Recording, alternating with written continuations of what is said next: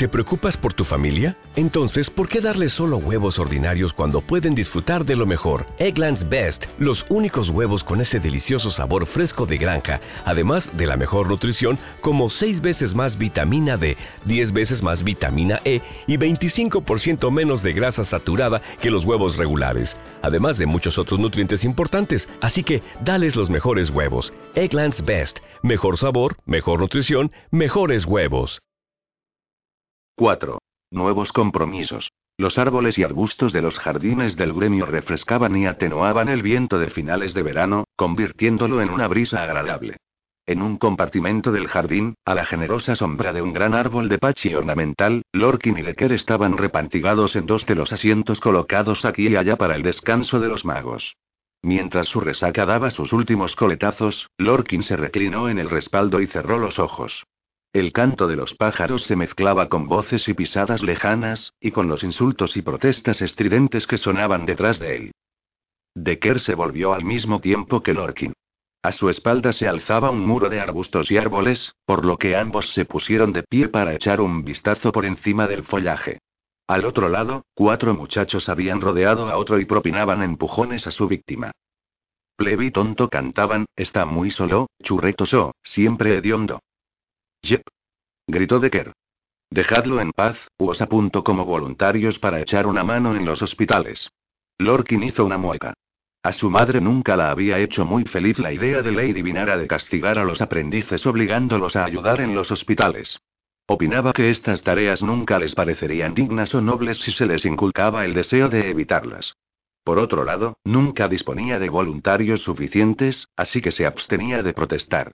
Algunos de los aprendices que le habían enviado a modo de castigo habían acabado por elegir la disciplina de la sanación, estimulados por la experiencia de trabajar con ella, pero sus compañeros se burlaban disimuladamente de ellos.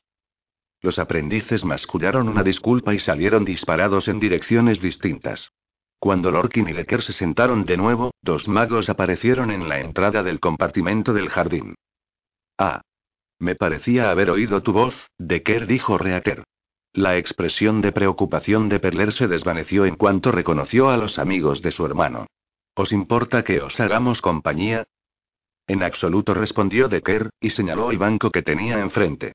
Lorkin pasó la mirada de un hermano a otro, preguntándose por qué Perler tenía el entrecejo fruncido cuando había llegado. A Reater parecía alegrarle demasiado haber topado con ellos. Perler ha recibido una mala noticia esta mañana, dijo Reater y se volvió hacia su hermano. Cuéntaselo. Perler dirigió la vista hacia Reater.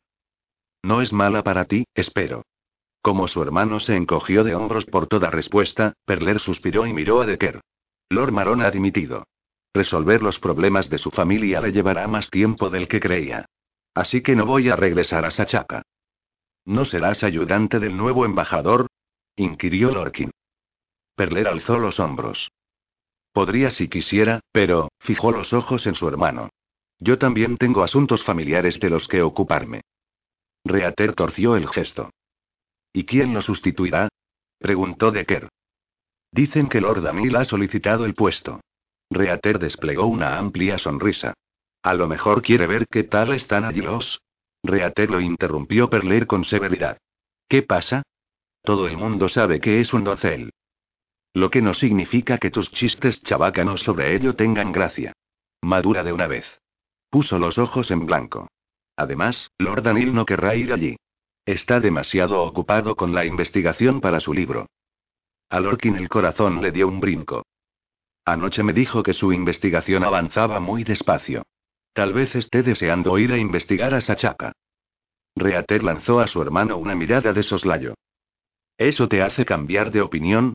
Ay. Se frotó la parte del brazo en que Perler acababa de pegarle un puñetazo. Eso duele. De eso se trata. Perler se quedó meditabundo. Será interesante ver si alguien se presenta voluntario para ser su ayudante. Quizá la mayoría de la gente esté dispuesta a pasar por alto las costumbres de Lord Amil, pero seguramente muy pocos se atreverían a dar que hablar ofreciéndose como ayudantes. Lorkin se encogió de hombros. Yo iría. Todas las miradas se posaron en él. Lorkin recorrió con la vista sus rostros escandalizados y se rió. No, no soy un doncel, pero es fácil llevarse bien con Lord Anil, y su investigación es interesante, y digna de llevarse a cabo. Sería un orgullo para mí participar en ella. Para su sorpresa, los demás seguían pareciendo preocupados. Excepto Perler, advirtió. Pero, Sachaka dijo Reater. ¿Crees que sería sensato? preguntó Decker. Lorkin miró a uno y luego al otro. Si Perler sobrevivió, ¿por qué no yo? ¿Por qué tus padres mataron a varios sachacanos hace unos años? señaló Decker en un tono que daba a entender que Lorkin era un necio. Tienden a ofenderse por esas cosas. Lorkin extendió las manos hacia los lados en un gesto que abarcaba el gremio. Todos los magos mataron sachacanos en batalla, al igual que los aprendices. ¿En qué se diferencia de esto lo que hicieron mis padres? Decker abrió la boca, pero ningún sonido salió de ella antes de que la cerrara de nuevo. Se volvió hacia Perler, que se rió entre dientes. A mí no me mires. Esta vez no puedo ayudarte, dijo el mago de mayor edad. Quizá los padres de Lorkin lo hagan parecer un poco más interesante que otros magos a ojos de los achacanos, pero mientras no se dedique a refregárselo constantemente, dudo que corra más peligro del que corría yo. Clavó la vista en Lorkin. Aún así, yo dejaría la decisión en manos de los magos superiores. Tal vez conozcan una razón oculta para que no vayas. Lorkin fijó los ojos en Decker con aire triunfal. Su amigo lo miró, frunció el entrecejo y sacudió la cabeza. No vayas a ofrecerte voluntario solo para demostrar que me equivoco. Lorkin soltó una risotada. ¿Me crees capaz de hacer una cosa así? Probablemente. Decker esbozó una sonrisa sardónica. O solo para incorriarme. Conociendo a tu familia, acabarás desempeñando un papel decisivo para convencer a los achacanos de que abandonen la esclavitud y se unan a las tierras aliadas. Ya me veo enseñando habilidades de guerrero a aprendices achacanos. Lorkin se aguantó las ganas de hacer una mueca y se obligó a sonreír. Ya estamos otra vez, con las expectativas de que haré algo importante. Pero eso nunca ocurrirá mientras me quede en el gremio sin mover un dedo. No está mal para empezar, dijo. ¿Algo más? Decker emitió un sonido desagradable y desvió la mirada. Inventa un vino que no dé resaca y te lo perdonaré todo. Tras entrar en la universidad, Sonia y Roten atravesaron el vestíbulo trasero hasta el pasillo principal. Conducía directamente a una sala enorme de tres pisos situada en el centro del edificio y conocida como el Gran Salón. La cubierta superior, formada por paneles de vidrio, dejaba que la luz inundara el espacio. La sala contenía un edificio más antiguo y sencillo. El salón gremial. Había sido la sede original del gremio, y cuando se había construido en torno a él la estructura más monumental de la universidad, se habían derribado las paredes interiores del viejo edificio y el espacio se había acondicionado como una sala en que se celebraban las reuniones periódicas y alguna que otra vista. Se había convocado para aquel día una vista a puertas abiertas, lo que significaba que, aunque solo los magos superiores estaban obligados a asistir, cualquier otro mago era libre de hacerlo. A Sonia la animó y a la vez consternó ver la gran multitud de magos que aguardaban al fondo de la sala. Me alegra ver que el asunto interesa a tantas personas, pero dudo que muchas de ellas estén a favor de la petición. Los magos superiores se arremolinaban en torno a la entrada lateral del salón gremial. El gran Lord Balkan, de pie con los brazos cruzados, miraba con el ceño fruncido al hombre que hablaba con él. Su túnica blanca realzaba su estatura y su anchura de espaldas, pero también delataba la flacidez y la ligera gordura de un cuerpo que antes era musculoso. Sonia supuso que sus obligaciones como Gran Lord le impedían practicar sus habilidades de guerrero. Aunque las batallas mágicas tampoco eran lo mejor para mantener en forma a un mago. El hombre a quien miraba con el ceño fruncido era el administrador Osen. Sonia no podía ver el azul de la túnica de administrador sin recordar a su predecesor con una punzada de culpabilidad y tristeza. El administrador Lorlen había muerto durante la invasión Ichani. Aunque Osen era tan eficiente como Lorlen, carecía de su calidez humana. Además, nunca la había perdonado por haber aprendido magia negra y acompañado a Karin en su exilio. Otros tres magos esperaban juntos, pacientemente, observando a los demás. Repararon en que Sonia y Roten se acercaban. Ella le había cobrado afecto a Lord Peakin, el líder de alquimistas, a lo largo de los últimos 20 años. Tenía la mente abierta y una gran inventiva, y con la edad se había acomodado en su papel y se había revelado como un hombre compasivo y con un sentido del humor irónico. Lady Vinara había sobrevivido a la guerra y parecía determinada a ser líder de sanadores durante muchos años más, pese a su edad avanzada. Su cabello había encanecido por completo y su piel era una masa de arrugas, pero seguía teniendo una mirada intensa y alerta. La visión del líder de guerreros siempre despertaba una sensación de amargura e inquietud en Sonia. Aunque Lord Garrel se ocupaba de los asuntos relacionados con su disciplina sin grandes escándalos o fracasos, y siempre mostraba hacia ella una actitud fría pero correcta, Sonia no podía olvidar que él había permitido que Regin, su aprendiz adoptivo, la atormentara durante sus primeros años en la universidad, e incluso lo había animado a ello. Quizá habría podido disculparlo de no ser porque estaba implicado también en el desalojo de zonas de las barriadas por parte de las casas kiralianas, en manipulaciones políticas descaradas y, según los rumores, en tratos lucrativos con los ladrones. ¿Cómo puedo juzgarlo cuando he recibido a un ladrón en mis aposentos esta mañana? Pero Ceri es diferente. Al menos, eso espero. Confío en que aún tenga principios, límites que no esté dispuesto a cruzar. Además, no estoy involucrada en sus manejos. Solo soy amiga suya cerca de los líderes de las disciplinas estaban otros tres magos. Dos de ellos eran directores de estudios, Lord Telano y Lorelaik, y el tercero era el rector Herrick. El anciano apenas había cambiado. Seguía siendo un hombre gruñón y avinagrado, y las arrugas le conferían una expresión ceñuda permanente, incluso en las raras ocasiones en que sonreía. Había hecho acudir a Sonia a su despacho varias veces en los últimos años, a causa de las bromas pesadas que los aprendices se jugaban unos a otros y de las que Lorkin era víctima tan a menudo como autor. Apuesto a que es un alivio para él que Lorkin y sus amigos se hayan graduado. Era evidente que Roten, en su calidad de líder de estudios de alquimia, tenía la intención de entablar conversación con estos tres magos. A Sonia siempre le había hecho gracia la tendencia de los magos superiores a juntarse con los de su mismo rango. Sin embargo, cuando divisó una figura que se dirigía hacia ellos con grandes zancadas y que llevaba una túnica negra, como ella, no sintió el menor deseo de hablar con él.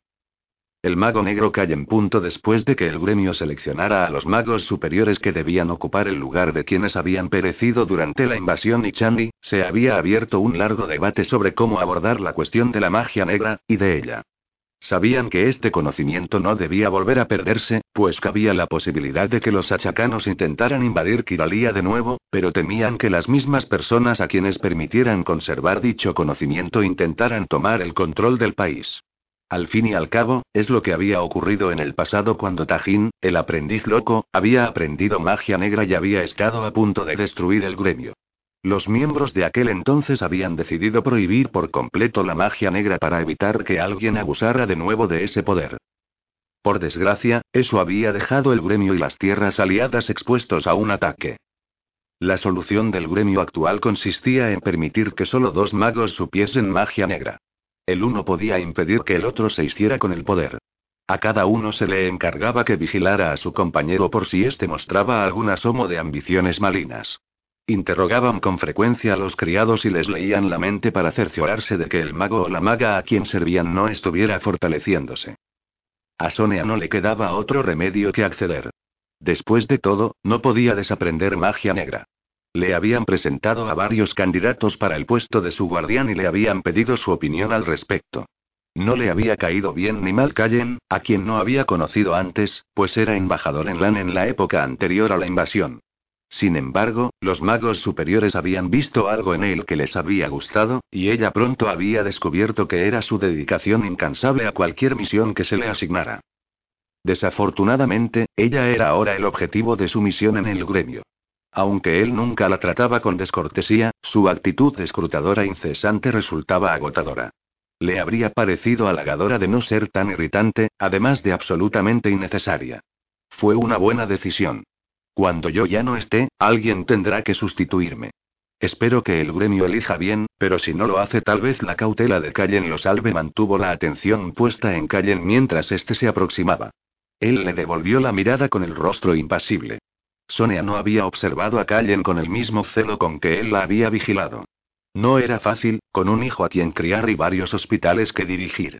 Aún así, adoptaba un aire de vigilancia atenta en presencia de Callen, a fin de tranquilizar a los pocos magos que pudieran pensar que necesitaba tanta supervisión como la chica exiliada de las barriadas que había alcanzado muy pronto una posición de poder que estaba muy por encima de lo que merecía. Al percatarse de que el murmullo de voces que la rodeaba cesaba por un momento, devolvió su atención al administrador Osen. El director de aprendices Narren está en Eirine, y los consejeros del rey no asistirán, les informó. Puesto que todos los demás estamos presentes, sugiero que comencemos. Los magos superiores accedieron al salón gremial por la entrada lateral y ocuparon sus sitios. Los asientos habían sido construidos en gradas al fondo de la sala. Las personas de mayor jerarquía debían colocarse en las gradas superiores, y los de rango inferior, a nivel del suelo. Sonia se sentó en su lugar, junto a Lord Balkan, y observó cómo la sala se llenaba de magos. Dos grupos pequeños se formaron a cada lado de lo que se consideraba la parte delantera del salón, el espacio situado frente a los magos superiores. Uno de ellos estaba integrado por los peticionarios, y el otro por la oposición. El resto de los magos se acomodó en asientos a ambos lados de la sala. Cuando todos habían ocupado su sitio, Osen dio comienzo a la vista. Llamó al frente a Lord Pendel, líder de los peticionarios, para que exponga sus argumentos. Un joven apuesto, cuyo padre administraba un negocio grande de metalurgia, se dirigió al frente de la sala. Cuando, hace dos décadas, se permitió que hombres y mujeres de las clases bajas de Imardín ingresaran en el gremio, se promulgaron muchas leyes sabias y prácticas. Empezó a leer Pendel en una hoja de papel que sujetaba con fuerza. Pero un cambio tan inesperado e inevitablemente precipitado en las costumbres del gremio introdujo también, como es lógico, algunas reglas que con el tiempo hemos podido comprobar que son poco prácticas. Sonia advirtió complácida que el joven hablaba con voz firme y clara. Era un buen portavoz de los peticionarios. Una de dichas reglas establece que ni los aprendices ni los magos deben relacionarse con delincuentes o personas de mala fama, prosiguió Pendel. Si bien ha habido casos de aprendices que han sido expulsados del gremio merecidamente y a quienes se ha negado el acceso a la magia debido a su relación prolongada con individuos o grupos abyectos de la ciudad, se han dado muchos más casos en que la interpretación de esta norma ha dado lugar a injusticias. En los últimos 20 años, estos casos han demostrado que la interpretación de la expresión de mala fama incluye a cualquiera de origen humilde. Esto ha separado injustamente a varias personas de sus padres, causando una aflicción y un rencor innecesarios. Pendel hizo una pausa para pasear la vista por la sala. Esta regla retrata al gremio como una institución hipócrita, ya que nunca se ha castigado a magos de clase alta por incumplirla, pese a que algunos de ellos frecuentan las casas de juego, las casas de braseros y los burdeles. Alzó la mirada hacia los magos superiores y esbozó una sonrisa nerviosa. A pesar de ello, no exigimos que se someta a los magos y aprendices de clase alta a una vigilancia o unas restricciones más estrictas. Solo pedimos que se derogue la regla en vigor para que quienes procedemos de las clases bajas podamos visitar a nuestros familiares y amigos sin ser castigados por ello. Hizo una reverencia. Gracias por escuchar nuestra petición. Osen asintió y se volvió hacia el otro grupo reducido de magos que se encontraba a un lado de la parte delantera de la sala. Llamó a Lord Regin, portavoz de quienes se oponen a la derogación, a pasar al frente y exponer su réplica. Cuando el hombre se separó del resto del grupo, Sonia notó que una antigua antipatía se reavivaba en su interior, trayendo consigo recuerdos de cuando él la hostigaba, la engañaba y saboteaba su trabajo, de una ocasión en que la tomaron por ladrona tras encontrar una pluma robada entre sus pertenencias y de los rumores crueles que circularon sobre ella cuando se corrió la voz de que mantenía con Roten algo más que una relación entre aprendiz y maestro. Estos recuerdos le provocaron rabia, pero otros la hicieron estremecerse. Recuerdos de una persecución por los pasillos de la universidad, de una pandilla de aprendices que la acorralaron, la torturaron, humillaron y dejaron sin fuerzas, tanto mágicas como físicas. El líder de esa pandilla, el cerebro detrás de todos los sufrimientos que había tenido que soportar durante sus primeros años en la universidad, había sido Regin.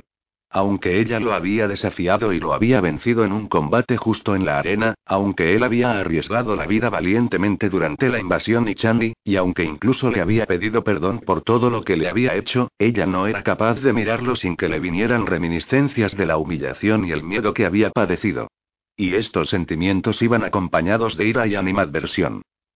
Debería superarlo, pensó, pero no estoy segura de que pueda, del mismo modo que dudo que deje de llenarme de soberbia cada vez que presentan a uno de los magos de las casas sin anunciar su nombre de familia ni su título, además de admitir alumnos que no pertenecieran a las casas, el gremio había decidido que los nombres de familia y de las casas ya no se mencionarían durante las ceremonias. Se esperaba de todos los que se convirtieran en magos que pusieran en peligro su vida en defensa de las tierras aliadas, por lo que todos merecían el mismo respeto. Puesto que los imardianos de origen plebeyo carecían de nombre familiar o de una de las casas, la costumbre de pronunciar los nombres de quienes sí los tenían se abandonó por completo. Si Regin se sintió menospreciado por la omisión de su nombre de familia y de casa, no dio muestra alguna de ello. Tampoco lo incomodaba en absoluto ser el centro de atención en aquel momento. Casi parecía aburrido. No llevaba notas, pero recorrió la sala con la mirada una vez y comenzó a hablar. Antes de plantearnos si conviene cambiar o abolir esta norma, les pedimos que recuerden por qué se promulgó. No fue para impedir que las buenas personas visitaran a sus familiares, ni siquiera para estropear las diversiones nocturnas inofensivas, sino para evitar que magos de cualquier origen o condición se vieran impulsados a cometer actos delictivos o a realizar trabajos ilícitos. La norma es tanto una medida disuasoria como una directriz de conducta. Abolirla implicaría perder una motivación valiosa para que los magos hagan frente a quienes intentan reclutarlos o corromperlos. Mientras Regin continuaba con su alegato, Sonea lo contempló pensativa. Recordaba al joven aprendiz que se había jugado la vida ofreciéndose como cebo para cazar a Unichandi, durante la invasión. Desde entonces, él se había mostrado siempre muy respetuoso con ella, e incluso se pronunciaba en su favor de vez en cuando. Así que Roten cree que el carácter de Regina ha mejorado, pensó. Aún así, yo sigo sin fiarme de él, pues sé cómo era en su época de aprendiz. Estoy convencida de que si se enterara de que he hablado con un ladrón que ha entrado clandestinamente nada menos que en los terrenos del gremio, sería el primero en denunciarme por romper esta regla. Corresponde a los magos superiores interpretar si un individuo es un delincuente o una persona de mala fama, y si conviene o no hacer algo al respecto, prosiguió Regin. En vez de derogar la norma, deberíamos ser más concienzudos y justos al investigar las actividades de todos los aprendices y magos. Lo más irritante es que no le falta razón, se dijo Sonia. Si abolimos esta regla, nos resultará más difícil impedir que los magos se involucren en tramas de los bajos fondos. Pero el gremio no está aplicando la norma de una manera lo bastante coherente para tener efectos apreciables. Como medida disuasoria es casi inútil, pues los aprendices ricos saben que pueden infringirla y quedar impunes. Si nos deshacemos de ella, dejaremos de perder el tiempo preocupándonos por los aprendices cuyas madres son prostitutas y tal vez empezaremos a investigar un poco más a fondo a los magos cuyas familias ricas mantienen tratos con ladrones. Regi terminó e hizo una reverencia. Mientras caminaba para reunirse con el grupo de quienes se oponían a la petición, el administrador Osen salió al frente. Este asunto requiere mayor discusión y deliberación, dijo a la Asamblea de Magos. Además, no queda claro si la cuestión debe ser resuelta por los magos superiores o sometida a voto general. Por tanto, aplazaré la decisión hasta que esté convencido de qué camino es el más acertado, y haya dado a todo aquel que desee proporcionarme información o asesoramiento sobre el tema la oportunidad de reunirse conmigo. Se inclinó ante el público. Declaro finalizada la vista. Sonia tardó varios minutos en descender hasta el suelo del salón, pues Lady Vinara decidió interrogarla sobre el material que utilizaban los hospitales. Cuando por fin logró zafarse de ella, se encontró con Roten, que no estaba muy lejos. Cuando él se le acercó, a ella se le cayó el alma a los pies. Hacía mucho tiempo que no veía en el rostro de Roten aquella expresión que había aprendido a reconocer al instante. La que adoptaba cuando Lorkin se metía en algún lío. ¿Qué ha hecho ahora? Murmuró, mirando alrededor para asegurarse de que no hubiera nadie lo bastante cerca para oírla. Para entonces la sala estaba prácticamente vacía. Solo quedaba Nosen y su ayudante. Acabo de enterarme de que Lord Anil ha solicitado el puesto de embajador del gremio en Sachaka, le informó Roten. Entonces eso es todo. Punto sintió una oleada de alivio. Es algo inesperado, pero no del todo sorprendente. Ya ha sido embajador antes. ¿Ha terminado su libro o lo ha dejado inconcluso? Roten sacudió la cabeza. Creo que ni una cosa ni la otra. Seguramente quiere ir allí para explorar nuevas pistas. Claro. Me pregunto si, se interrumpió al advertir que aún tenía la expresión de quien se disponía a comunicar una mala noticia. ¿Qué ocurre? Roten torció el gesto. Lorkin se ha ofrecido voluntario para ser su ayudante. Sonia se quedó paralizada. Lorkin. En Sachaka. Lorkin se ha ofrecido voluntario para ir a Sachaka. Se percató de que se había quedado mirándolo con la boca abierta, así que la cerró. El corazón le latía con fuerza. Sentía náuseas. Roten la tomó del brazo, y juntos salieron del salón gremial y se alejaron de la multitud de magos que se habían quedado frente a la puerta, discutiendo la petición. Sonia apenas reparó en ellos. Lorkin, entre los achacanos. Lo matarán. No, no se atreverían.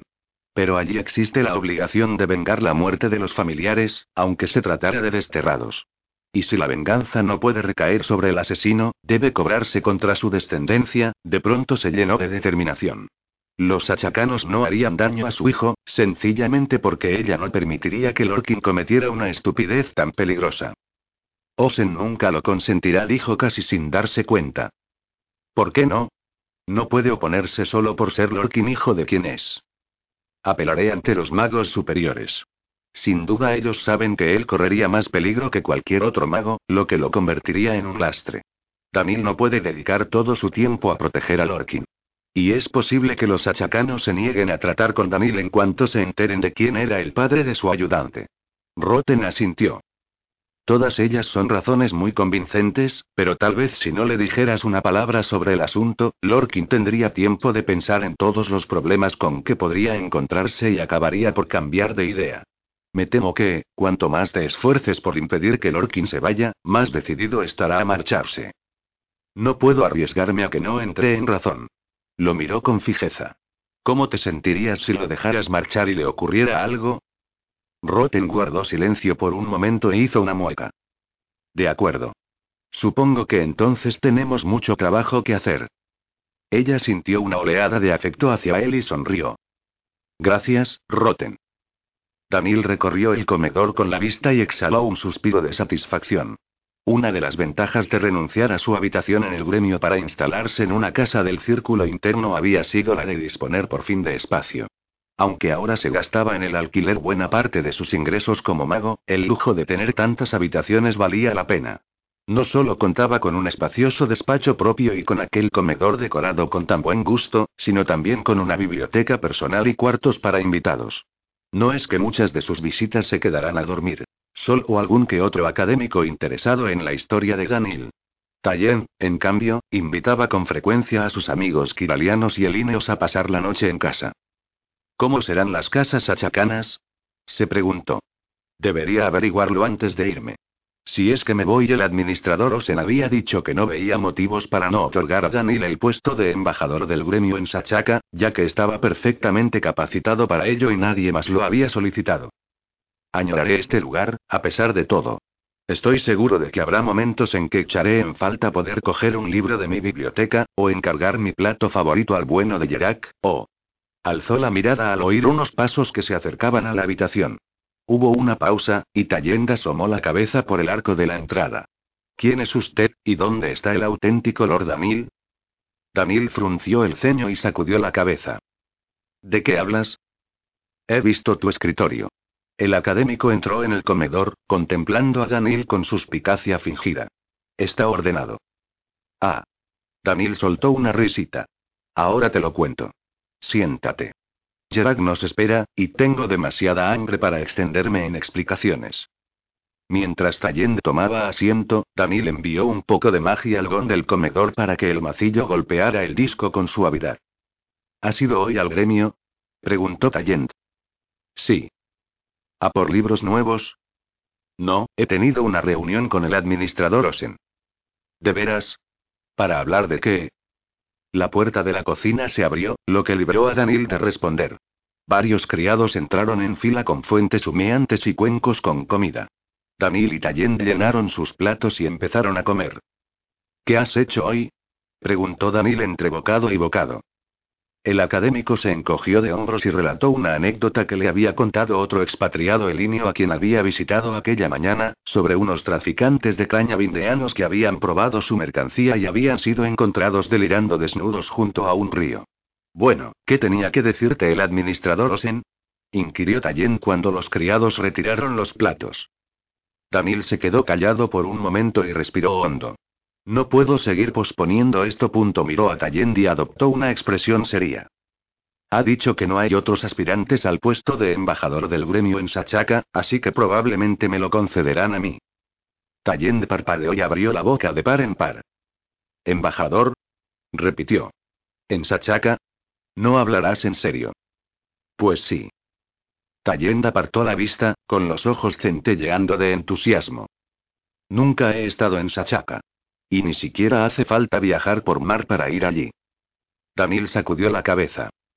Tú no irás, Tallent. ¿Que no iré? Tallent fijó la mirada en él. Claro que iré. Ojalá pudiera llevarte conmigo, pero, Daniel separó las manos en un gesto de impotencia. Todas las visitas a Sachaka deben contar con la autorización del gremio o del rey. Entonces solicitaré autorización a mi rey. Daniel sacudió la cabeza de nuevo. No, Tallent. Yo, preferiría que no lo hicieras. En primer lugar, es un país peligroso, y aunque los magos y la mayoría de los mercaderes regresan con vida, nadie sabe aún cómo reaccionarían los achacanos si un no mago noble pisara su territorio. Pues lo averiguaremos. También hay que tener en cuenta el decoro. Por lo que he podido descubrir, los achacanos, si bien no aceptan a los donceles, no acostumbran a condenarlos a muerte. Sin embargo, nos consideran de categoría inferior, y suelen negarse a relacionarse con personas a las que creen muy por debajo de ellos en la jerarquía social. Esto no me ayudará mucho en el desempeño de mis funciones ni en mi búsqueda de documentos históricos. No se enterarán si somos discretos, insistió Tallent. Luego arrugó el entrecejo y clavó la vista en Danil. Por eso estás haciendo esto, ¿verdad? Para avanzar en tu investigación. Claro. ¿Creías que de pronto me habían entrado ganas de volver a ser embajador, o de vivir en Sachaca? Tallend se puso de pie y comenzó a caminar de un lado a otro de la habitación. Ahora lo entiendo todo. Se detuvo. ¿Durante cuánto tiempo tendrás que ejercer el cargo? Dos años, pero puedo regresar antes en caso necesario. Y venir de visita. Tallend echó a andar de nuevo, dándose golpecitos en la barbilla con el dedo. De pronto, frunció el ceño. ¿Quién será tu ayudante? Daniel sonrió. Lord Lorkin se ha mostrado interesado. Los hombros de Tallend se relajaron. Bueno, menos mal. Queda totalmente descartado que él te haya seducido para que me dejes. ¿Por qué estás tan seguro? Oh, el hijo de Sonia se ha ganado una reputación entre las señoritas, desde que amainó el escándalo por lo de aquella chica. Probablemente la historia se exageró mucho, como siempre, pero hay más de una a quien le gustaría averiguarlo por sí misma. Daniel sintió una ligera curiosidad. ¿De veras? ¿Y por qué no lo intentan? Por lo visto el chico es muy exigente. Daniel se reclinó en su silla. Entonces, ¿tendré que mantenerlo vigilado en Sachaca o no? Una expresión socarrona asomó al rostro del académico. Podría vigilarlo yo. De ese modo tú podrías concentrarte en tu investigación. No, Tallent. Una sombra de rabia y frustración cruzó la cara de Tallent, que respiró hondo y soltó el aire con un bufido. Más vale que cambies de idea, dijo. Y también has de saber que si no lo haces, yo, hizo una pausa y enderezó la espalda. Tal vez, cuando regreses a Kiralia dentro de dos años, no me encuentres aquí. Daniel contempló a su amante, de repente sin saber qué decir. El corazón le había dado un vuelco al oír la amenaza, pero algo lo impulsó a guardar silencio. Tal vez fue el hecho de que Tallend no estuviera intentando convencerlo de que se quedara. Solo quería aprovechar la oportunidad de emprender otra aventura. El académico le devolvió la mirada con los ojos muy abiertos. A continuación, sacudió la cabeza, dio media vuelta y salió de la habitación con aire decidido. 5. Preparativos. Ceri extendió el brazo para tocar la muralla, entre nostálgico y divertido. En otro tiempo, las defensas exteriores de la ciudad habían sido un símbolo de la división entre ricos y pobres, una barrera que, después de que la purga de cada invierno expulsara hacia las barriadas a los vagabundos y a quienes vivían hacinados en los refugios de la ciudad, solo los ladrones y sus amigos podían franquear. Ahora no eran para los imardianos más que un vestigio del pasado. Formaban parte de la estructura de una de las propiedades de Ceri, un almacén extenso en que los importadores guardaban su mercancía, tanto legal como de contrabando. Todavía existían algunas entradas a la red de pasadizos subterráneos conocida como el Camino de los Ladrones, pero se usaban muy poco. Él las había mantenido solo por si necesitaba una vía de escape, pero en la actualidad un ladrón que utilizara el camino tenía tantas probabilidades de meterse en líos como de huir de ellos. Ceri se apartó de la muralla y se sentó. Había decidido que la habitación bien equipada que tenía en la planta superior del almacén era un sitio tan bueno para instalarse como cualquier otro. Regresar a su vieja guarida era impensable. Aunque no le hubiera traído recuerdos dolorosos, no era lo bastante segura. Ninguna otra de sus madrigueras estaba mejor protegida, pero al menos cabía la posibilidad de que el asesino de su familia desconociera su ubicación. Sin embargo, no tenía la menor intención de permanecer escondido. Como siempre, cada vez que se internara en la ciudad, ya fuera en su propio barrio o en alguna otra zona, alguien podía atacarlo, lo que lo llevaba a preguntarse si se equivocaba al dar por sentado que él había sido el auténtico objetivo del asesino. No. Aunque hayan esperado a que me marchara para matar a mi familia, yo era el auténtico objetivo.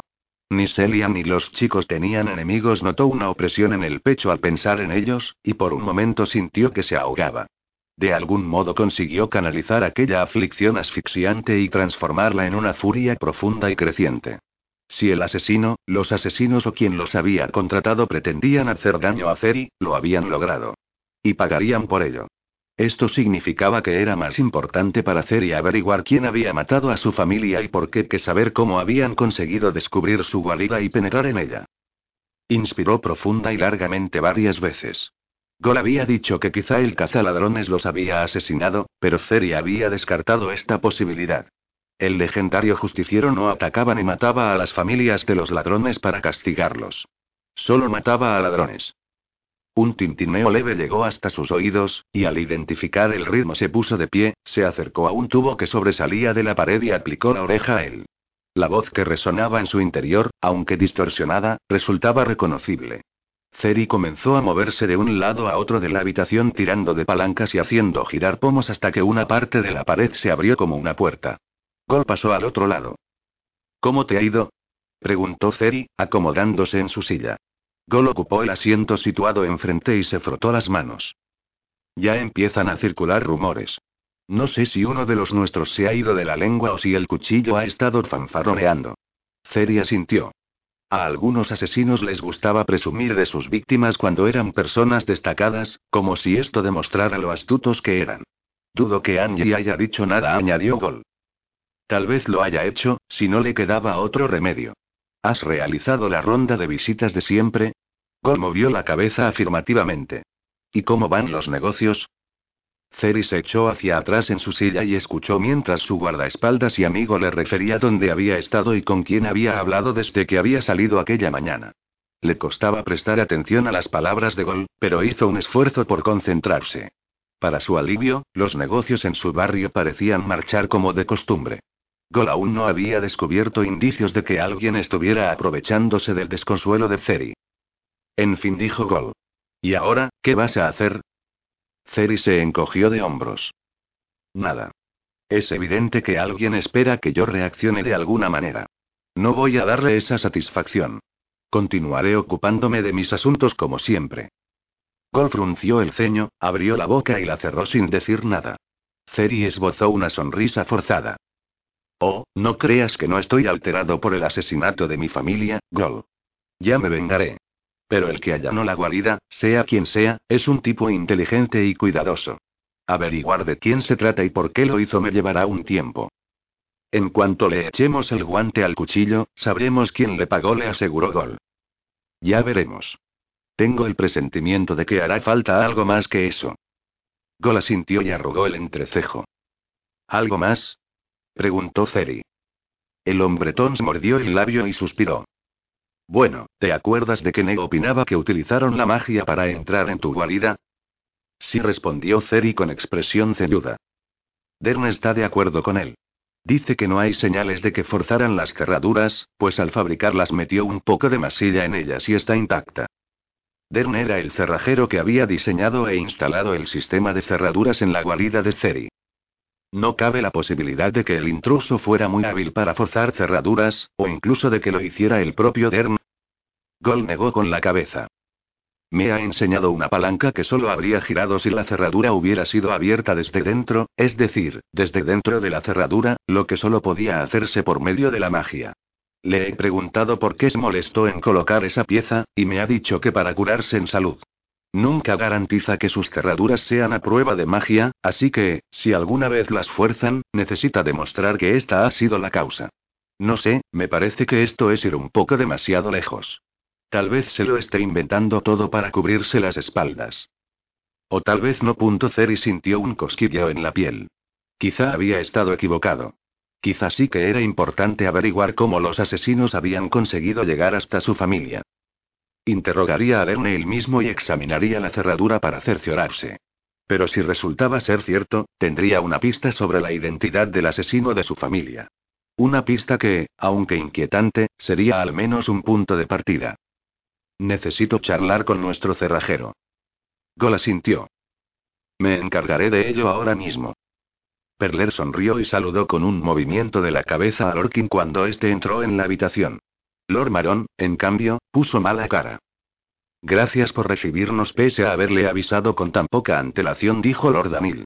Señaló con un gesto las escasas mesas y sillas que constituían el mobiliario de la pequeña sala de la universidad que Osen había habilitado para la reunión, y todos se sentaron.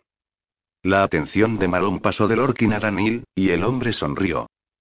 Debe de estar muy seguro de que los magos superiores aceptarán la petición de Lorkin de acompañarle a Sachaka, dijo, y de que desoirán las protestas de la maga negra Sonia. Danil se rió entre dientes. No estoy del todo seguro. Nunca subestimo la influencia de su madre, y es posible que existan factores desconocidos para nosotros que pueden influir en los otros magos superiores. Pero si esperamos a que tomen la decisión antes de instruir a Lorkin, tal vez no esté lo bastante bien informado cuando llegue el momento de partir, y eso sería un error. Lo mismo ocurriría con el sustituto de Lorkin, si deciden no dejar que él viaje a Sachaka. Danil movió la cabeza en señal de conformidad. Yo habría traído a un posible sustituto, pero nadie más se ha ofrecido voluntario. Bueno, si eso sucede, yo encontraré a otro ayudante, lo instruiré y se lo enviaré cuando esté listo, se ofreció Marón. Eso sería estupendo, dijo Danil, asintiendo con gratitud. Lorkin mantenía una expresión neutra. Le irritaba un poco que hablaran de él como si no estuviera presente. Por otro lado, habrían podido excluirlo de la reunión, por lo que le estaba agradecido a Danil por invitarlo a asistir. Bien, ¿por dónde empezar? Dijo Marón, abriendo una cartera y extrayendo varios papeles. Estas son las notas que recopilé anoche, para incorporarlas a las de mis predecesores. ¿Tiene todos los informes de los embajadores del gremio anteriores? Sí, y los he leído en su totalidad. Me han parecido fascinantes. Marón rió por lo bajo, con sarcasmo. Sachaka es muy distinta de Kiralia y del resto de las tierras aliadas. Las diferencias más obvias derivan de la práctica habitual de la magia negra y de la esclavitud, pero hay otras más sutiles. El concepto que tienen de sus mujeres, por ejemplo. Aunque los hombres se muestran muy protectores con las mujeres de su familia, sienten desconfianza y miedo hacia las demás. Tienen la extraña creencia de que, cuando no están con hombres, se reúnen para tramar toda clase de maldades. Algunos incluso piensan que existe una organización o secta secreta que rapta a las mujeres y les altera la mente con magia para imbuirlas de sus ideas. ¿Da usted crédito a esas historias? preguntó Lorkin. Marón se encogió de hombros. Lo más probable es que sea una exageración, un cuento de miedo para evitar que las mujeres se junten a cotillear o intercambiar ideas sobre cómo manipular a sus esposos. Soltó una risita, y acto seguido suspiró y adoptó un aire triste. Las pocas que llegué a conocer eran sumisas y solitarias. Acabé por echar de menos la compañía de mujeres cultas y seguras de sí mismas, aunque me temo que lo superaré en cuanto pase un tiempo con mi hermana. Agitó la mano. Me estoy yendo por las ramas. Lo importante es saber que no debe dirigir la palabra a una mujer a menos que le inviten a hablar con ella. El ex embajador continuó con su explicación, y Lorkin empezó a tomar apuntes en una libreta encuadernada en piel que conservaba de su época de aprendiz. Marón pasó del tema de las mujeres al del matrimonio, la vida familiar y la herencia, después al de las alianzas complejas y los conflictos entre los principales linajes sachacanos, y finalmente al del protocolo que había que seguir ante el rey. Antes Achaka estaba gobernada por un emperador, señaló Danil. Ahora tienen un rey. Solo he conseguido determinar que el cambio se produjo durante los primeros siglos posteriores a la guerra sachacana. ¿Sabe usted cuándo tuvo lugar exactamente, y por qué los sachacanos no volvieron a llamar emperador a su gobernante cuando recuperaron su soberanía? Me temo que no se me ocurrió preguntárselo a nadie, reconoció Marón. Me pareció más prudente no aludir demasiado abiertamente a la época en que el gremio dominaba Sachaka. Todavía hay mucho resentimiento por ello, aunque, hizo una pausa y arrugó el entrecejo. Me imagino que esto se debe más al páramo que a los cambios que el gremio introdujo, o intentó introducir sin éxito, en su sociedad. ¿Saben cómo se originó el páramo? inquirió Daniel. Marón sacudió la cabeza. Si lo saben, nunca me lo mencionaron. Tendrá que plantearles estas preguntas usted mismo. Pero tenga cuidado al elegir la manera y el momento. Por lo que he visto, sus rencores duran mucho tiempo. Daniel echó una mirada fugaz a Lorkin. ¿Cree que será peligroso para Lorkin entrar en Sachaca? Lorkin dejó de tomar notas por un momento y alzó la vista hacia el ex embajador. El corazón empezó a latirle un poco más deprisa. Notó un picor en la piel. Marón contempló a Lorkin, meditabundo. Lógicamente, no más que para cualquier otro mago joven. No obstante, yo no mencionaría mucho el nombre de tu padre, le aconsejó a Lorkin. Lo respetarían como defensor de Kiralia, pero no por lo que ocurrió antes. Por otro lado, reconocen que Dakova, el Ichani a quien Akarin mató, era un desterrado y un insensato por haber esclavizado a un mago extranjero, por lo que merecía morir.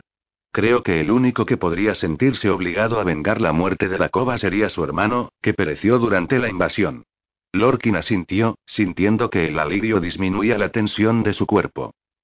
Aún así, dijo Danil, debe contar Lorkin con que los achacanos o sus esclavos mostrarán poco dispuestos a colaborar con él, desde luego. Marón sonrió y miró a Perler, que hizo una mueca. A veces mostrarán poco dispuestos a colaborar contigo, seas quien seas. Al margen de los problemas relacionados con la posición y la jerarquía social, cuesta acostumbrarse a los esclavos.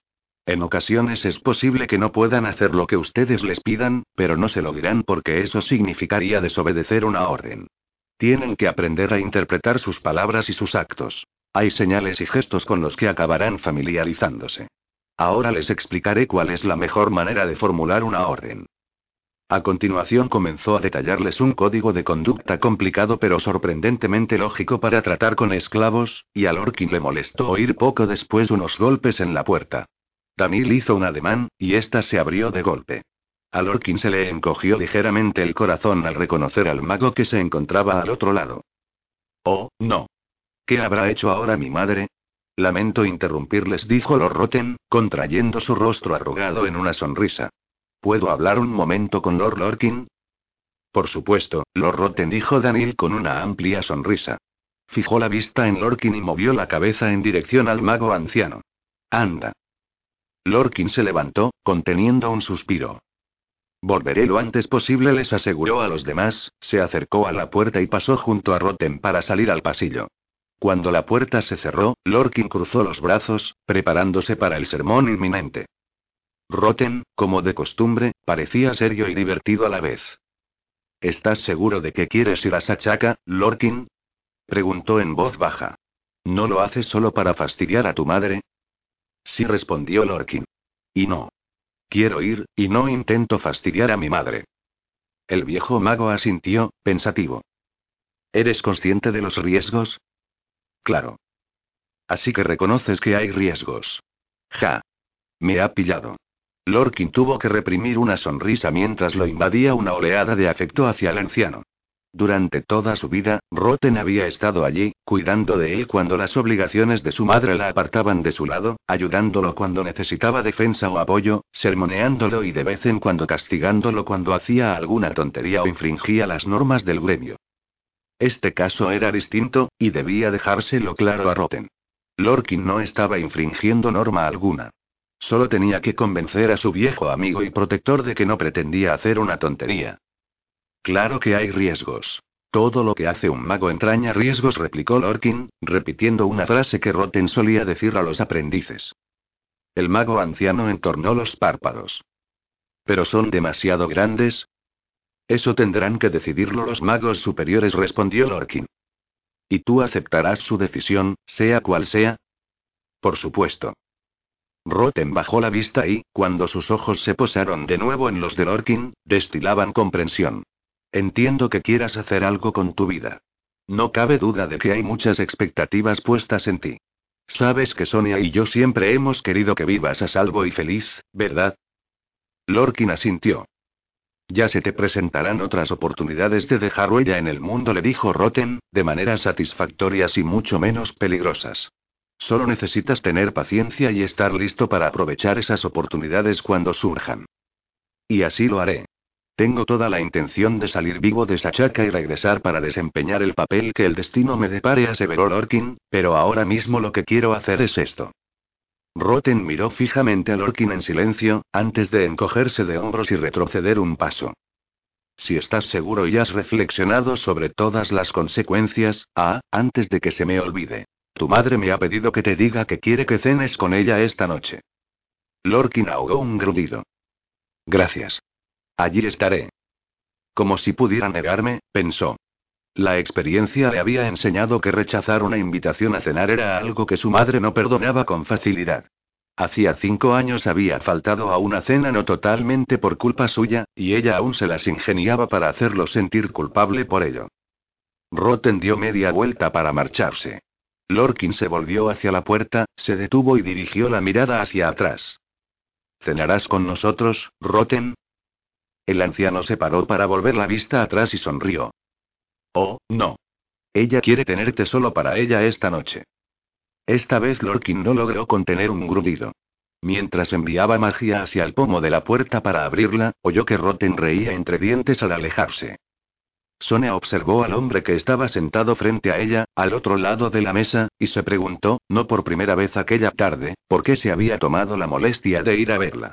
Intentar influir en el voto de los magos superiores respecto a la petición era algo normal y previsible tanto entre los peticionarios como entre quienes se oponían. Pero sin duda el sentido de su voto era evidente, habida cuenta de que sus orígenes y sus simpatías estaban con las clases bajas. ¿Por qué perdía aquel hombre el tiempo, cuando le habría resultado más provechoso persuadir a otros magos superiores para que se pusieran de su parte? La norma se ha aplicado de forma claramente injusta, sobre todo en el caso de algunos aprendices de clase baja, concedió Regin, pero el hecho es que algunos proceden realmente de familias implicadas en actividades delictivas. Yo sano con frecuencia a personas implicadas en actividades delictivas, alegó ella. Y conozco a personas de la ciudad que se ganan la vida por medios no precisamente legales. Eso no me convierte en delincuente. Un mago tampoco se convierte en delincuente solo porque da la casualidad de que un pariente suyo lo sea. Creo que solo cabe exigir a un mago o aprendiz que se comporte como nosotros queremos. Ojalá pudiéramos contar con ello, repuso Regin, pero lo cierto respecto a todos los aprendices o magos, independientemente de su origen o fortuna, es que aquellos que entran en contacto, a través de amigos o familiares, con personas y actividades deshonestas tienen más posibilidades de caer en la tentación de delinquir que los demás. Torció el gesto. Creo que esta norma los ayuda, sobre todo cuando son incapaces de ayudarse a sí mismos. Puede servirles de excusa para zafarse de una situación en que otros los están presionando. O puede impulsarlos a rebelarse, si consideran que la norma se mantiene injustamente. O, si la infringen sin querer, pueden llegar a la conclusión de que, ya que han quebrantado una, no importará mucho si quebrantan otra. También están los que consideran que lo más emocionante es lo que está prohibido. Por eso mismo necesitamos el efecto disuasorio de la norma. Disuasorio o, contra lo que podría parecer, estimulante. Suspiró. El punto débil de esta norma es que se aplica de manera desigual, y dudo que eso tenga solución. Estoy de acuerdo en que este es el punto débil, pero no creo que no tenga solución. Regin se reclinó en su silla y cerró los ojos. El problema es que las cosas han cambiado. La delincuencia se ha filtrado en las clases altas como la humedad por las paredes. Necesitamos la norma para controlarlos a ellos, no a las clases bajas. Sonia arqueó las cejas. No creerá que las personas de clase alta no jugaban ni iban con prostitutas antes, ¿verdad? ¿Podría contarle algunas historias? No. Regina abrió los ojos y la miró. No estoy hablando del libertinaje habitual. Se trata de algo más grave. Más desagradable. Y mucho más organizado. Sonia abrió la boca para pedirle que le aclarara a qué se refería, pero unos golpes en la puerta la interrumpieron. Se volvió y envió un poco de magia para descorrer el pestillo. Cuando la puerta se abrió hacia adentro, ella se animó al ver a Jona entrar en la habitación con una gran fuente repleta de comida. La tía y criada de Sonia pasó la vista de ella a Regin y le dedicó una reverencia cortés. Lo Regin. Depositó la fuente en la mesa y, tras mirar fugazmente a Sonia, retrocedió un paso. No se vaya por mí. Regin se puso de pie y se volvió hacia Sonia. Ya regresaré en otro momento. Inclinó la cabeza. Gracias por escucharme con atención, maga negra Sonia. Buenas noches, Lord Regin respondió ella. Jonah se hizo a un lado para dejarlo pasar. Cuando la puerta se cerró tras él, la mujer enarcó una ceja. ¿Os he interrumpido? preguntó. Sí, pero no importa. Mientras su tía colocaba los platos y cubiertos sobre la mesa, Sonia suspiró y paseó la mirada por la estancia. La primera vez que había estado en las habitaciones del alojamiento de los magos, la había impresionado su suntuosidad, pero no había notado nada raro en su tamaño. En aquel entonces no sabía que eran pequeñas en comparación con las de las casas en que vivían la mayoría de los hombres y mujeres de clase alta. Cada aposento constaba de entre dos y cuatro habitaciones, según lo numerosa que fuera la familia del mago, y las habitaciones eran de dimensiones modestas. Aunque algunos se quejaban de vez en cuando, casi todos los magos estaban dispuestos a vivir en alojamientos tan reducidos con tal de residir en el gremio. Se habían adaptado a las restricciones. En vez de en un comedor, las comidas se servían en una mesa baja situada frente a las sillas de la sala de invitados. Las únicas excepciones eran las comidas formales del gremio, que se servían en una larga mesa en el salón de banquetes, en un edificio construido a tal efecto. Pero había otra excepción. El pequeño comedor en la residencia del Gran Lord. A Sonia le vino a la memoria un recuerdo de aquella habitación, junto con sabores que hacía años que no probaba. Se preguntó, y no por primera vez, que había sido de Takan, el criado de Akarin, un ex esclavo que cocinaba de maravilla. No lo había visto ni había tenido noticias suyas desde la invasión. Siempre había albergado la esperanza de que hubiera sobrevivido. Jonah se sentó con un profundo suspiro de alivio. Sonia bajó la vista a la comida que empezaba a enfriarse sobre la mesa. No se trataba de platos exóticos, sino de guisos que solían prepararse en las cocinas del gremio. Ella frunció el entrecejo. Tendría que haber sido Lorkin quien interrumpiera a Regin. No tardará en llegarle, aseguró Jonah, adivinando el motivo de su preocupación. No se atrevería a faltar a una cena con su madre. Sonia soltó un resoplido. Parece bastante empeñado en desafiarme y conseguir que lo maten en Sachaka. ¿Por qué iba a preocuparle faltar a una simple cena? Porque tendría que darme explicaciones a mí también, contestó Jonah. Sonia miró a su tía a los ojos y sonrió. Vete a descansar. Si no, acabaré mareándote con mis quejas. No me mareo con facilidad. Además, si no viene no podemos dejar que toda esta comida se desperdicie. Sabes que esperaré hasta que se haya echado a perder, así que no tiene sentido que las dos pasemos hambre mientras esperamos. Vete. A Ranek debe de estar rugiéndole el estómago.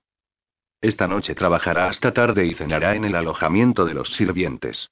Jonah se levantó y, tras examinar la librería, sacó un trapo de su uniforme y comenzó a pasarlo sobre un estante. Es muy tozuda, pensó Sonia. Después de alojarse en el gremio para ayudarla con el embarazo, el parto y la maternidad, Jonah y Ramek se habían establecido allí y habían encontrado trabajo, Jonah como criada de Sonia, y Ramek con los sastres de túnicas. Sus dos hijos se habían criado allí, habían jugado con Lorkin y al final habían obtenido empleos bien pagados como sirvientes en casas ricas de la ciudad. Jona estaba muy satisfecha de ello. Era lo máximo a lo que podía aspirar alguien de su clase social. Convertirse en mago era la única manera en que alguien que no perteneciera a las casas podía pasar a formar parte de las clases altas. Un golpe en la puerta atrajo su atención. Sonia respiró hondo y proyectó un poco de magia hacia el pestillo de la puerta, que se abrió con un chasquido. Lorkin entró con aspecto contrito. Ella suspiró aliviada. Siento llegar tarde, dijo él. Madre, Jona. Saludó a ambas con un gesto de la cabeza. La reunión se ha alargado hasta hace unos minutos. Pues llegas justo a tiempo, afirmó Jona, acercándose a la puerta.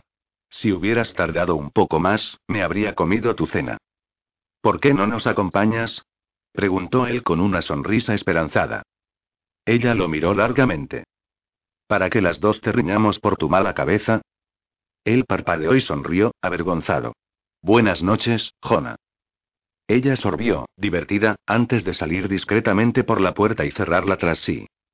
Sonia posó los ojos en él. Él le devolvió la mirada por un instante antes de pasearla por la habitación. ¿Ha cambiado algo aquí? preguntó. No. Señaló la otra silla. Siéntate. Come. No tiene sentido dejar que la cena se enfríe aún más. Él asintió y empezaron a llenarse los platos de comida. Sonia advirtió que Lorkin comía con su buen apetito habitual. ¿O es que tenía prisa por zafarse de la mandona de su madre, para que ella no le recordara cosas que él no quería oír, como los riesgos que implicaba viajar a Sachaca? Cuando la cena terminó y Lorkin parecía un poco más relajado, ella abordó el tema que sin duda él sabía que era el motivo de la invitación. Bien comenzó. ¿Por qué Sachaca? El joven parpadeó y se volvió para mirarla a los ojos. ¿Por qué? Porque es el sitio al que quiero ir. ¿Pero por qué quieres ir allí, habiendo tantos otros lugares? Es el más peligroso de todos, sobre todo para ti. Lord Maron no opina lo mismo. Tampoco Lord Danil. Al menos no creen que sea más peligroso para mí que para cualquier otro. Sonia le escrutó el rostro. Eso es porque ellos no creen en nada hasta que ven pruebas de ello. La única manera en que pueden tener pruebas de que es peligroso para ti ir a Sachaca consiste en llevarte allí y que te pase algo malo. Él entornó los párpados. Entonces tú tampoco las tienes. Pruebas de ese tipo, no. Forzó una sonrisa. No sería precisamente una madre responsable si te llevara a Sachaca para poner a prueba mi creencia de que es peligroso. Entonces, ¿cómo sabes que es peligroso? Por lo que tu padre me contó. Por lo que los embajadores y mercaderes del gremio han confirmado posteriormente. Todos coinciden en que los achacanos están obligados por su código de honor a vengar la muerte de un miembro de su familia, aunque no apreciaran a ese miembro de la familia, o aunque éste fuera un desterrado. Pero los embajadores del gremio lo investigaron. Dijeron que los familiares de Carico y Dakova no querían vengarse. Sus hermanos habían sido un lastre para ellos. Se sentían claramente aliviados por su muerte. También dijeron que la audaz invasión lanzada por sus hermanos le había granjeado cierta admiración a la familia, pese a que eran desterrados y la invasión fracasó. Sonia se encogió de hombros. Es más fácil profesar gratitud y lealtad a alguien cuando está muerto. Debes tener presente que los embajadores solo hablaron con algunos miembros de la familia, no con todos. Si el cabeza de familia expresó un punto de vista, los que no estaban de acuerdo con él sin duda optaron por callar. Pero tampoco pueden actuar contra los deseos del cabeza de familia, señaló Lorkin. No de forma que quede claro que ellos son los responsables. Lorkin sacudió la cabeza, lleno de frustración. Nadie va a envenenar mi comida ni a cortarme el cuello mientras duermo. Aunque yo no fuera capaz de utilizar la magia para combatir los efectos de lo primero o para protegerme de lo segundo, nadie se atreverá a poner en peligro la paz entre ambos países. O tal vez vean en ti la excusa perfecta para romperla. Sonia se inclinó hacia adelante. Podrían considerar una ofensa que el gremio envíe allí al hijo de Karin. Tu pequeño viaje de placer puede dar al traste con todo aquello por lo que el gremio ha trabajado desde la invasión. Él abrió mucho los ojos y luego se puso muy serio. No se trata de un viaje de placer. Quiero, quiero ayudar a Lord Danil. Creo que lo que intenta hacer es, es, podría sernos útil. Si estudiamos el pasado, tal vez descubramos conocimientos nuevos, una magia nueva que nos ayude a defendernos. Quizá ya no tengamos que practicar la magia negra. Por un momento, Sonia se quedó sin habla. La sorpresa cedió el paso a un sentimiento de culpa. No querrás emprender una búsqueda para salvarme o algo por el estilo, ¿verdad? Preguntó, con voz involuntariamente débil. No. Negó con la cabeza. Descubrir un tipo de magia así nos ayudaría a todos. Tal vez incluso a los achacanos. Si no necesitaran la magia negra, quizás serían menos reacios a acabar con la esclavitud. Sonia asintió. Me da la impresión de que cualquiera podría ir en busca de esta magia nueva. Lord Danil ya la está buscando. ¿Por qué tienes que ir tú concretamente? Lorkin reflexionó por un momento. A Lord Danil solo le interesa rellenar las lagunas de la historia. A mí me interesa más el uso que podemos dar a esa historia, a ese conocimiento, en la actualidad. Y en el futuro. Ella sintió que un escalofrío bajaba por su espalda. Una búsqueda de conocimientos de magia. Era justo lo que había incitado a Karin a explorar el mundo y, más tarde, a adentrarse en Sachaka.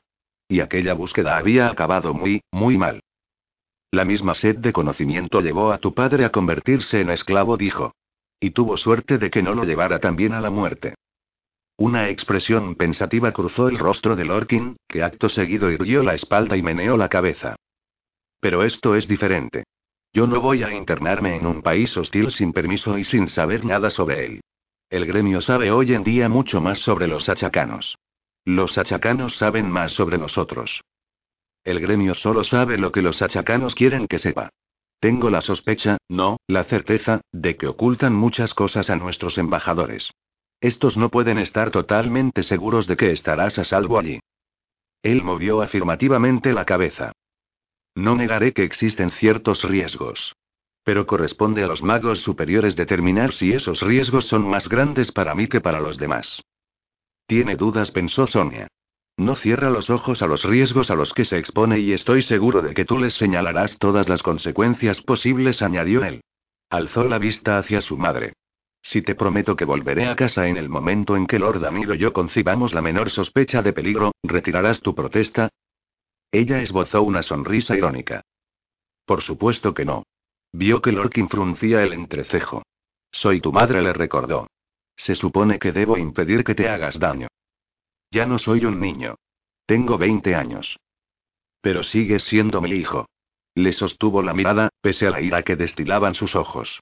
Sé que te enfadarás conmigo si consigo impedir que te vayas. Prefiero eso a que mueras. Preferiría que te unieras a la secta Mariana, aunque no volviera de verte. Al menos sabría que estás vivo y eres feliz. Hizo una pausa. Dices que ya no eres un niño. Pregúntate entonces si estás haciendo esto, al menos en parte, por rebeldía hacia tu madre. ¿Hasta qué punto obedece tu deseo de marchar a las ganas de que te consideren un adulto? Si prescindiéramos de estos dos deseos, ¿seguirías igual de empeñado en irte? Lorkin se quedó callado, pero con el rostro crispado de rabia. De pronto, se puso de pie. No lo entiendes.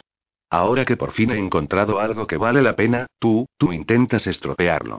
¿Por qué no puedes desearme suerte y alegrarte de que quizá vaya a conseguir algo en la vida en vez de quedarme tumbado emborrachándome o consumiendo craña? Con la cara enrojecida, se dirigió a la puerta dando grandes zancadas y salió de los aposentos de Sonia. Ella se quedó paralizada, incapaz de hacer otra cosa que contemplar la puerta, con el corazón dividido entre el amor y el orgullo, la determinación de protegerlo y el miedo a fracasar. 6. La vista. Al entrar en el gran salón, Daniel advirtió que se había formado una multitud considerable a las puertas del salón gremial.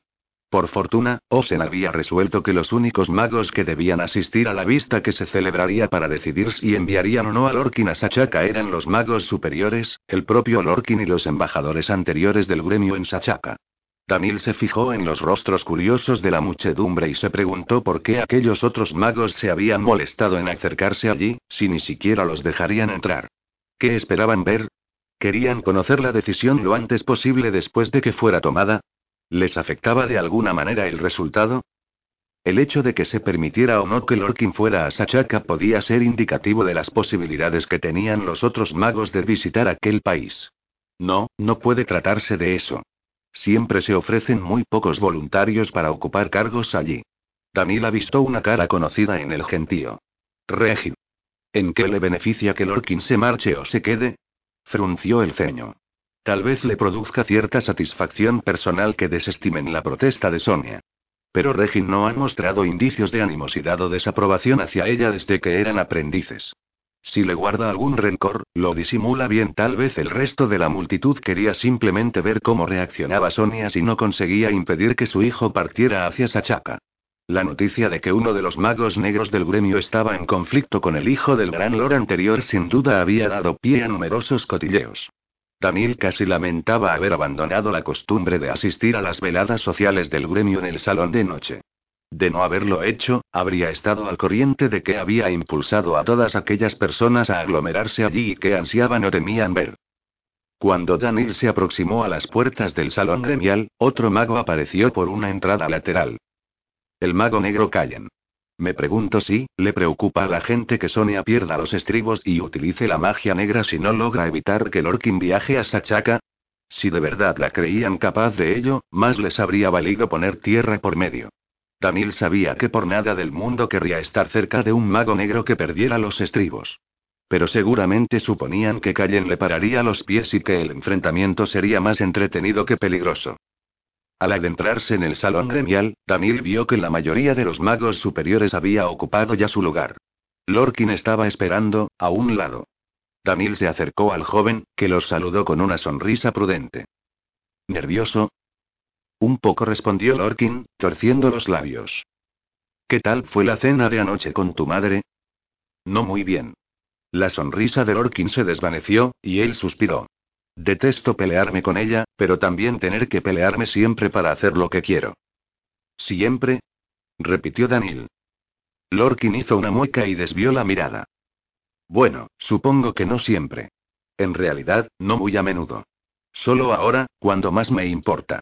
Cuando por fin puedo formar parte de algo trascendental. ¿De verdad significa tanto para ti ir a Sachaca? preguntó Daniel sin ocultar su sorpresa. Desde luego. Lorkin alzó la vista y escudriñó el rostro de Daniel. ¿Por qué crees que quiero ir? ¿Piensas que es solo para desobedecer a mi madre? No. Daniel se encogió de hombros. Creía que querías vivir una aventura, alejarte del aburrimiento y las restricciones del gremio. Sonrió. No tenía idea de que pensaras realmente que el trabajo fuera importante. Pues es lo que pienso, le aseguró Lorkin. Me parece fundamental mantener las buenas relaciones con Sachaka y también investigar la historia de la magia. Aunque, respecto a esto último, lo que más me interesa es lo que podamos hacer con lo que descubramos. Daniel contempló a Lorkin con aire meditabundo. Esperaba que el joven mago, como mínimo, le resultara útil y, en el mejor de los casos, que fuera un buen compañero. Ahora le complacía comprobar que quizá contaría con un ayudante entusiasta tanto para su investigación como para sus obligaciones como embajador, y a la vez le preocupaba un poco no poder delegar las tareas menores en Lorkin cuando quisiera disponer de tiempo para ocuparse de las cosas que le interesaran. Cuando un murmullo bajo recorrió el salón, Daniel miró en torno a sí para ver qué lo había causado. Sonia había entrado, pero se había detenido para hablar nada menos que con Regin. Aunque parecía desconcertada, asintió y dio media vuelta. En vez de subir las escaleras situadas al fondo de la sala para acceder a su asiento habitual, se quedó de pie en el lado opuesto a donde se encontraban Danil y Lorkin, mientras Regin se alejaba. Parecía tranquila, incluso ligeramente divertida. Los magos superiores que faltaban ya habían llegado. Seguramente ella se ha propuesto ser una de las últimas personas en llegar, para ahorrarle a su hijo la incomodidad de su presencia como adversaria. Osen inició un lento andar por la parte delantera del salón en señal de que estaba listo para comenzar, y pronto los magos guardaron silencio. A menos que haya algún motivo para lo contrario, daré comienzo a la vista en este momento, anunció Osen. Hizo una pausa y, como no se alzaron voces para pedirle que esperara, asintió. Primero enumeraré las razones para reunirnos hoy, comenzó. Lord Lorkin se ha ofrecido voluntario para ocupar el puesto de ayudante del embajador del gremio en Sachaca, el recientemente designado Lord Anil. La maga negra Sonia ha presentado una protesta por la aceptación por nuestra parte de la solicitud de Lord Lorkin. Se volvió hacia Sonia. ¿Cuál es el motivo de su protesta? Que Lorkin, por ser hijo mío y de Akarin, el anterior Gran Lord, se expone a que la familia de la Cova, a quien maté durante la invasión Ichandi, y de Kariko, a quien Akarin mató muchos años antes, intente vengar sus muertes. O a que lo hagan los familiares de los otros Ichanis que murieron en batalla. Incluso aunque sus parientes no busquen venganza, podrían considerar un insulto que lo enviáramos allí. Sea como fuere, su presencia podría socavar los esfuerzos de ambos países por mantener la paz. Osen se volvió hacia Lorkin y Danil. ¿Qué responde usted a esto, Lord Lorkin? Dejo en manos de los magos superiores el dictamen sobre si el riesgo es tan grande como mi ma, como la maga negra Sonia cree, y acataré la decisión que tomen, contestó Lorkin. Una tenue sonrisa de aprobación se dibujó en los labios de Osen, que posó la mirada en Lord Danil. ¿Y cuál es su opinión, embajador Danil? Este se encogió de hombros. Confío en las observaciones y las valoraciones realizadas por los anteriores embajadores del gremio en Sachaca. Me han dicho que creen que la presencia de Lord Lorkin en Sachaca no perjudicará en absoluto mi trabajo ni representará peligro alguno para su vida o su integridad física. Su ayuda será bien recibida. Entonces llamo al frente a Lord Stanin y Lord Malone para que nos expongan sus puntos de vista sobre la cuestión. Cuando el administrador se volvió hacia los aludidos, Daniel notó los ojos de Sonia clavados en él. No le hace ninguna gracia que aliente a Lorkin, pero la conozco demasiado bien para sentirme intimidado por su mirada. Alzó la vista y la fijó en ella. Un escalofrío traicionero le bajó por la espalda. No era porque la expresión de Sonia reflejara malos propósitos o una actitud acusadora. No delataba nada en absoluto, pero era tan intensa que él se sintió como si lo despojara de la piel para leer su mente. Apartó los ojos. De acuerdo. Tal vez su mirada me intimide un poco incluso antes de que la aceptaran como aprendiz, mucho antes de que se convirtiera en maga negra, lo ponía un poco nervioso. No era de extrañar, teniendo en cuenta que, cuando no era más que una golfilla de las barriadas, se las había arreglado para clavarle un cuchillo en la pierna. Si había sido capaz de eso entonces, no era sorprendente que él se sintiera intimidado por ella ahora. No quería imaginar qué podía hacerle ella si de verdad le ocurría algo a Lorkin en Sachaca, así que centró su atención en los ex embajadores, que estaban hablando en ese momento. Los magos superiores les hacían preguntas, y las respuestas dejaron claro que, aunque admitían que ningún kiraliano estaría completamente a salvo en Sachaca, ninguno de ellos creía que Lorkin corriera más peligro que cualquier otro mago. Si a pesar de todo Lorkin estaba preocupado, debía evitar mencionar a sus padres. Sin embargo, puesto que desempeñaría unas funciones subalternas, normalmente asignadas a los esclavos, era poco probable que los achacanos se fijaran siquiera en él. A continuación, se cedió la palabra a un mercader que compartía la postura prudente de Sonia. Habló de las venganzas violentas que se producían entre las familias sachacanas desde hacía décadas y que él había presenciado en sus visitas anuales. Los magos superiores lo interrogaron minuciosamente también. Finalmente, Osen pidió que Sonia y todos los que no fueran magos superiores salieran de la sala para que aquellos pudieran deliberar y tomar una decisión. Danilo oyó que Lorkin exhalaba un suspiro de alivio cuando su madre dio media vuelta y se marchó apresuradamente, con expresión repentinamente consternada. Cuando Danil salió al gran salón, la buscó entre la multitud, pero ella había desaparecido. Las voces de los magos que se arremolinaban a las puertas del salón gremial se apagaron rápidamente cuando Sonia enfiló a paso veloz los pasillos de la universidad, y dieron paso a otras más agudas cuando ella se acercó al corredor principal que conducía a las aulas. Las clases de la mañana habían terminado, y los aprendices se dirigían hacia el refectorio para almorzar. Cuando ella salió al pasillo y se disponía a abrirse paso entre los aprendices, las voces cesaron de golpe. Ella echó un vistazo en torno a sí y se percató de que todas las miradas estaban puestas en ella. Quienes se encontraban en medio del pasillo se apresuraron a apartarse de su camino y entonces, todos a una, los aprendices se acordaron de que debían cuidar sus modales e hicieron una reverencia. Ella reprimió una sonrisa y confió en que su rostro no evidenciara la ligera vergüenza que la había invadido. Sé exactamente lo que piensan y lo que sienten. Le vino a la memoria la imagen de un hombre alto y ceñudo con una túnica negra que avanzaba a grandes zancadas por el pasillo de la universidad, en un ambiente similar de quietud cargada de tensión e incluso de temor entre los compañeros aprendices de Sonia. En retrospectiva, me pregunto por qué nos asustaba tanto a Karin, como si de algún modo supiéramos que era más poderoso de lo que debía, aunque este recuerdo le provocó una opresión en el pecho, ella se aferró a él. Lo retuvo con añoranza por un momento antes de dejar que se desvaneciera. Sus pies la llevaron a la penúltima aula, que estaba vacía salvo por un mago de túnica roja que en otro tiempo había hecho que caminar por aquellos pasillos fuera un tormento para ella. Lord Regin dijo Sonia. No sé de cuánto tiempo dispongo.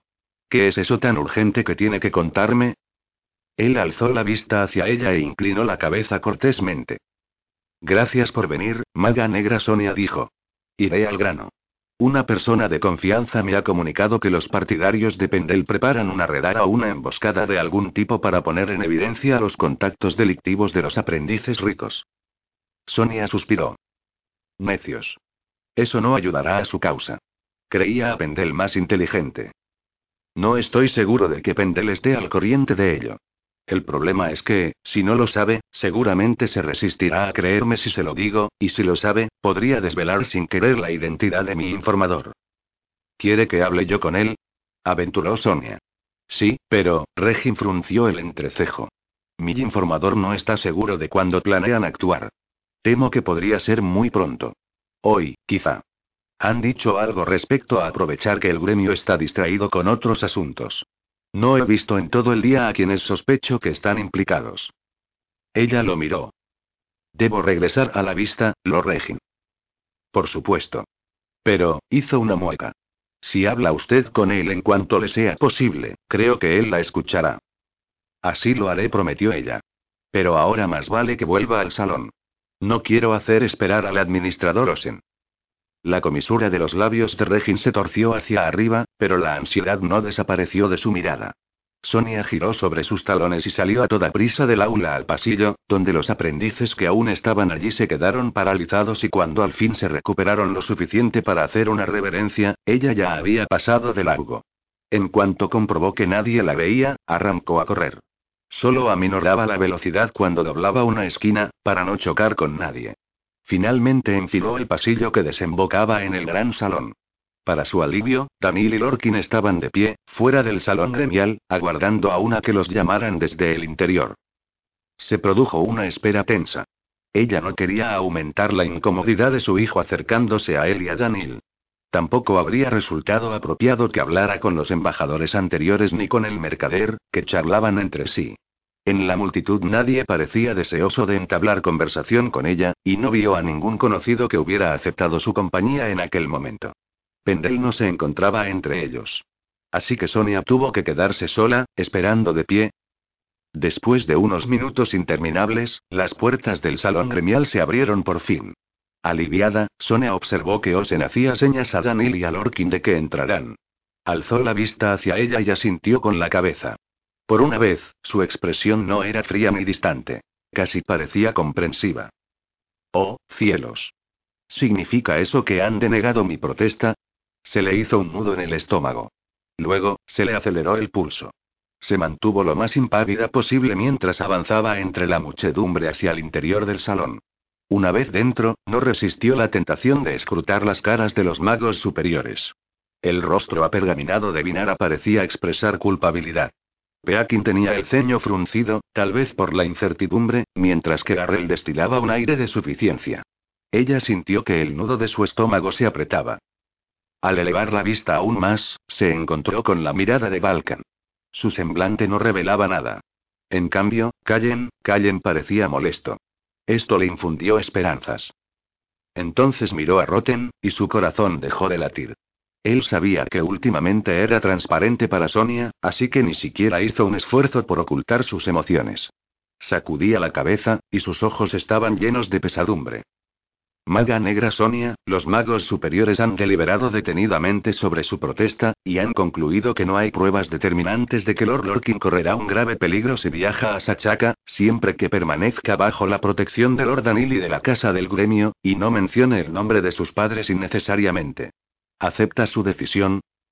Sonia miró a Osen, respiró hondo, pugnó por impedir que su rostro reflejara su agitación interior y asintió. La acepto. Entonces declaró finalizada la vista. La incredulidad y el júbilo se apoderaron de Lorkin cuando el administrador Osen anunció la decisión de los magos superiores, y le vino un deseo repentino de soltar un grito de alegría. Pero no habría sido apropiado en un marco tan señorial como el del salón gremial, ni muy considerado hacia su madre. Como de costumbre, ella no dejaba traslucir lo que pensaba o sentía. Lorkin no acertaba a imaginar cómo lo conseguía. Largos años de práctica, Esperaba desarrollar algún día aquella habilidad. Aún así, percibía pequeños indicios que a los demás les pasaban inadvertidos. Los hombros ligeramente caídos, el titubeo antes de responder a la última pregunta de Osen. Cuando ella se le acercó, Lorkin se fijó en lo dilatadas que tenía las pupilas. ¿Pero era por ira o por miedo? No te preocupes por Lorkin, le dijo Daniel en voz baja. Me aseguraré de que no le ocurra nada. Te lo prometo. Ella lo miró y entornó los párpados. Te obligaré a cumplir esa promesa. Daniel no pudo evitar contraer el rostro. Lo sé. En cuanto a ti, añadió ella, clavando los ojos en Lorkin, más vale que tengas cuidado. Si algún sachacano te asesina mientras duermes, te encontraré y te obligaré a reconocer que estabas equivocado. Una sonrisa casi imperceptible asomó a sus labios. Lo recordaré, dijo él. Prohibido dejarme asesinar. La sonrisa se desvaneció, y Sonia lo contempló en silencio por un momento, antes de volverse bruscamente hacia Daniel. ¿Cuándo partiréis? preguntó. Me temo que lo antes posible, respondió él, como disculpándose. El gremio habría preferido que alguien se hubiera trasladado a Sachaka para recibir formación de Lord Maron antes de asumir sus funciones, pero este ha tenido que regresar a Kiralia de forma precipitada. Por lo visto, si dejamos la casa del gremio sin un embajador durante mucho tiempo, le buscarán otra utilidad, y tendremos que irnos a vivir al campo. Ella arqueó las cejas. ¿Cuánto tiempo es mucho tiempo? No lo sabemos. Nunca nos lo han dicho. Sonia soltó un resoplido. Así que os tienen a la expectativa. Me alegro de que seáis vosotros y no yo quienes os vais. Aunque tampoco podría ir aunque quisiera. Dirigió la vista hacia los magos superiores, que habían descendido casi todos de sus asientos en las gradas y caminaban hacia la salida. Osen les devolvió la mirada. Será mejor que nos vayamos, dijo Daniel. Sí, convino Sonia. Arrugó el entrecejo, con expresión preocupada. Hay un asunto urgente del que debo ocuparme. Miró fugazmente a ambos y consiguió esbozar una sonrisa débil. No os vayáis sin despediros, ¿de acuerdo? Sin esperar respuesta, se alejó con paso decidido hacia la puerta. Daniel y Lorkin la siguieron, aunque caminando más despacio. Lorkin vio a su madre desaparecer por la puerta del salón gremial. No tengo ninguna intención de morir en Sachaka, aseveró. De hecho, intentaré pasar lo más desapercibido posible.